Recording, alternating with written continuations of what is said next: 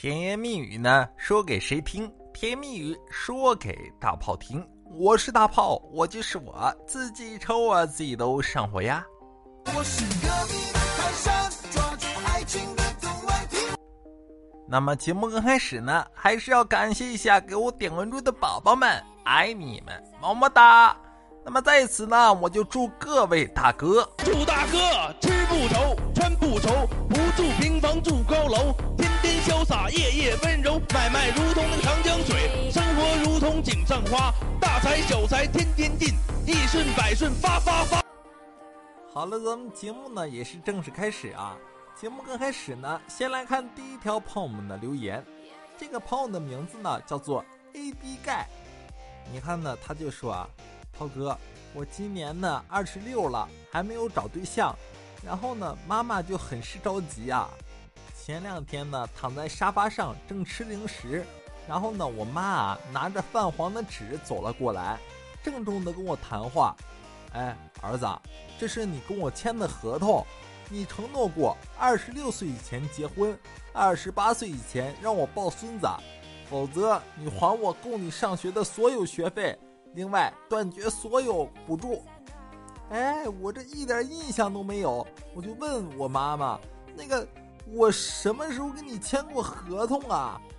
然后呢，他妈妈拿着纸就给他说嘛：“那个臭小子还想耍赖是不是？就你一岁那年，上面还有你的脚印呢。”哎呦我的妈！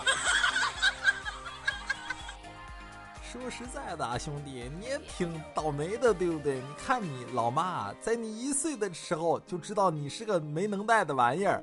所以呢，就让你签下这个合同嘛，对不对？你果然没让你老妈失望，真的太厉害了。好了，咱们不说这个讨厌的事情了啊，咱们来说我一个男同事啊。你看呢，他就给我讲，他姐呢前一段时间结婚呢，然后呢少一个伴娘，就想让我这个男同事啊假扮一下伴娘。你说呢，这一个大老爷们儿挺不好意思的，对不对？但是呢，她姐说啊，她闺蜜呢都结婚了，按照他们那边的习俗，已婚女孩不能做伴娘的，所以呢，伴娘非常紧缺。然后呢，就让我这个男同事嘛充个数。他结婚那天呢，然后特地啊安排化妆师嘛给我这男同事化妆啊什么的，抹口红，穿上裙子，然后呢把堵门的重任交给了这个男同事啊。然后呢？你看这个兄弟啊，很好的完成了任务，那门堵得严严实实的。然后后来呢，你这就去饭店嘛，对不对？婚宴开始之后啊，好几个伴郎啊就开始给我这个男同事敬酒，然后呢索要联系方式。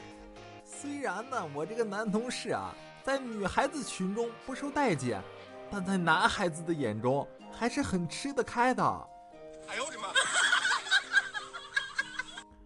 哎呀，你说这玩意儿没办法，对不对？人家长得白又嫩的，你这玩意儿一化妆跟姑娘一样。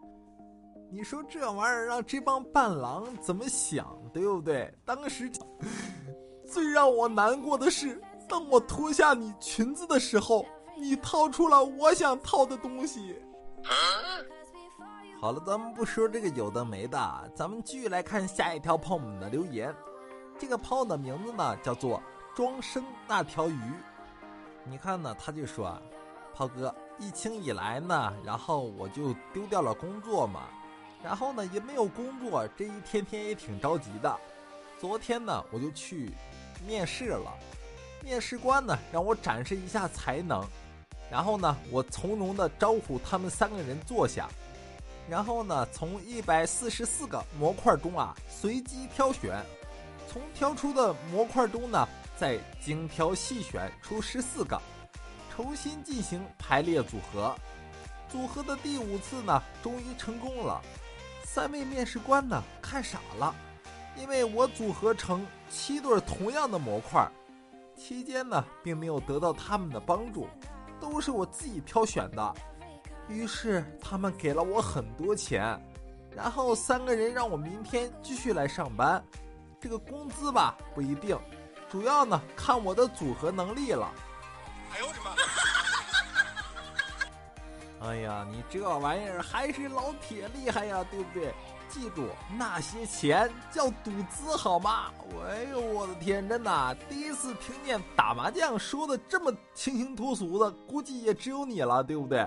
这胡子还是七小对儿，厉害了！警察来了，快跑呀！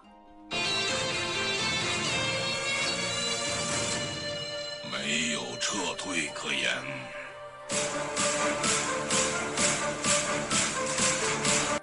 没有撤退可言，干就完了。嗯，好了，那也是开心不断，快乐不断，好玩的段子呢，咱们明天看啊。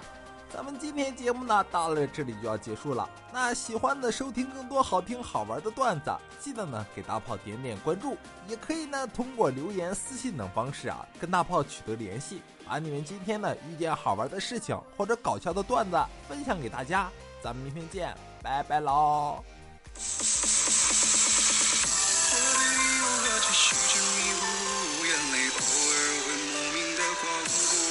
所以会忙忙碌碌。